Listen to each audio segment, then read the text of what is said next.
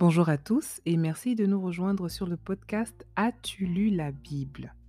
Mon nom est Rebecca et je partage avec vous chaque semaine des exhortations pour que l'on puisse s'encourager à lire la Bible comme étant un moyen de se rapprocher de Dieu.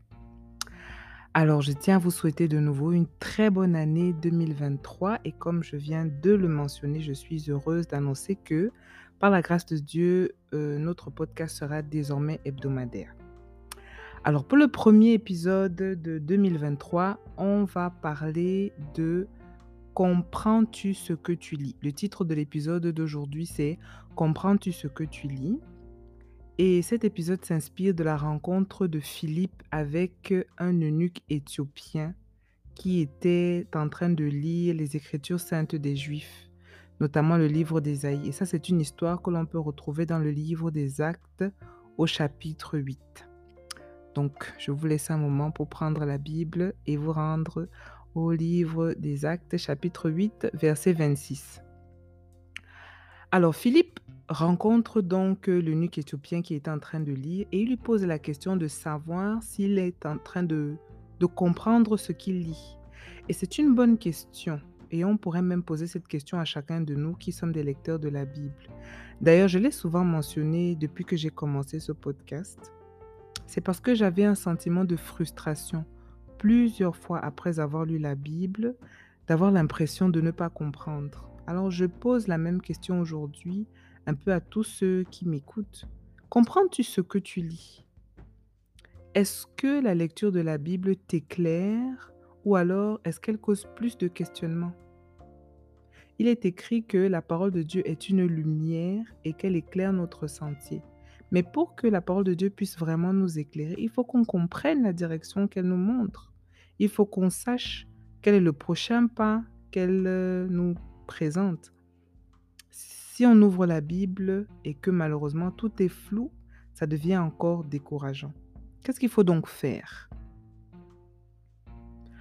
Premièrement, la chose la plus importante pour comprendre la Bible, c'est d'avoir le Saint-Esprit, ou du moins c'est le Saint-Esprit.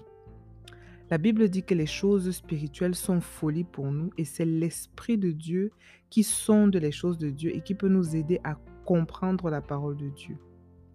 Alors si vous êtes en train d'écouter ce podcast et vous n'avez pas encore l'Esprit de Dieu, ou alors si vous n'êtes pas sûr de l'avoir, je vous invite à faire une prière simple. Simplement demander chaque jour à Dieu Seigneur, remplis-moi de ton Saint-Esprit afin que je comprenne ta parole ou éclaire ta parole par ton Saint-Esprit. Même les disciples qui avaient marché avec Jésus pendant trois ans, il avait côtoyé chaque jour, ils ont quand même eu besoin que le Seigneur ouvre leur esprit pour qu'ils puissent comprendre les Écritures. On constate aussi que Paul, dans plusieurs de ses épîtres, à différentes congrégations lorsqu'il écrivait, il faisait souvent une prière spécifique au début. Il demandait au Seigneur d'illuminer les yeux de l'intelligence afin qu'il puisse comprendre les Écritures. Pourtant, Paul écrivait ses lettres à des personnes qui étaient chrétiennes, donc on suppose à des personnes qui avaient déjà le Saint-Esprit pour la plupart. Qu'est-ce que ça veut dire? Ça veut dire qu'il faut absolument le Saint-Esprit et que même avec le Saint-Esprit, on a quand même besoin d'être illuminé dans la compréhension des Écritures. Donc ça, c'était premièrement, c'est le Saint-Esprit. Deuxièmement, une chose qui est aussi très importante, qui est primordiale, et je dirais qui malheureusement, euh, dans notre ère actuelle, est un peu euh, mal regardée, ou en tout cas est un peu dévalorisée, c'est qu'il faut être enseigné. Il faut être enseigné afin de pouvoir faire l'œuvre à laquelle le Seigneur appelle chacun. Lorsqu'on est de nouveau, on est un bébé spirituel qui a besoin d'être guidé, qui a besoin d'être orienté, qui a besoin d'être nourri comme un bébé naturel.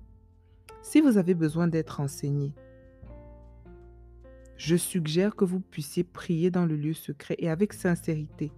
Seigneur, guide-moi vers un enseignant selon ton cœur et permets-moi de le reconnaître. Dieu est fidèle.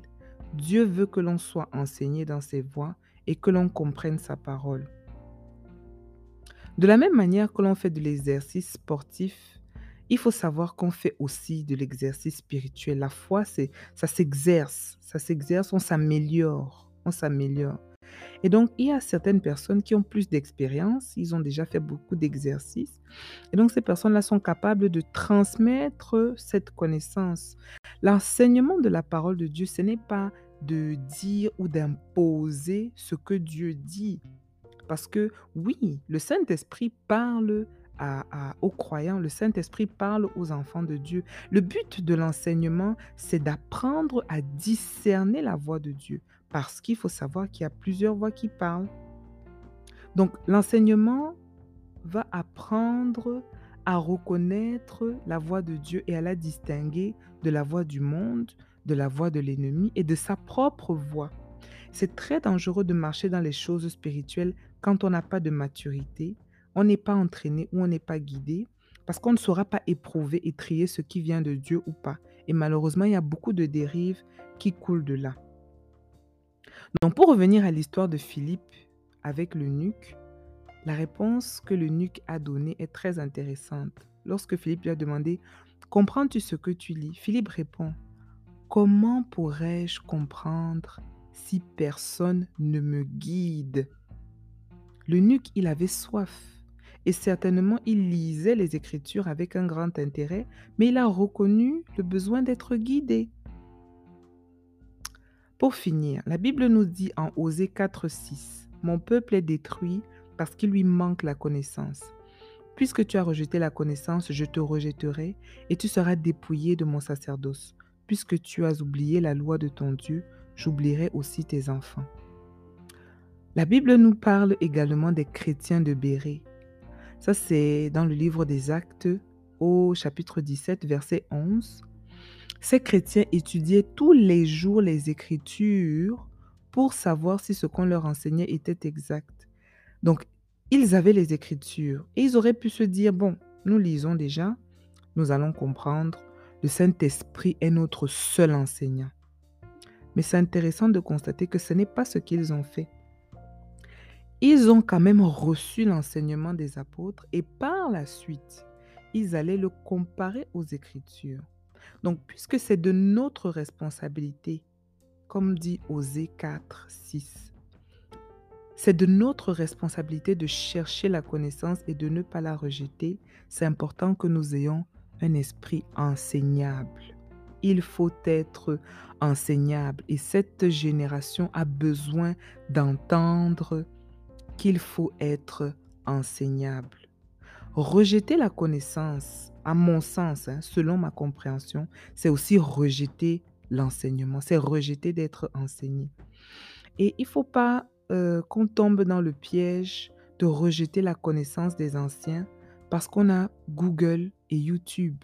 On peut maintenant, avant, quand les gens cherchaient des informations, quand ils voulaient connaître des choses, ils allaient vers des gens qui avaient déjà traversé ça. Ils allaient vers même les livres, quand on les lisait, ben, c'était parce que des gens avaient déjà vécu des expériences et tout. Donc, on se référait beaucoup aux anciens pour tout domaine de la vie. Je parle même pas seulement de la Bible, mais de manière générale. Mais depuis qu'il y a eu Google et YouTube, on n'a plus besoin d'aller vers les gens. On peut juste chercher l'information qu'on veut. Et donc, ça, représente un danger, le danger de ne plus accepter d'être enseigné. Prions et croyons que Dieu nous donnera des enseignants selon son cœur. C'est tout pour aujourd'hui. À bientôt. Soyez bénis.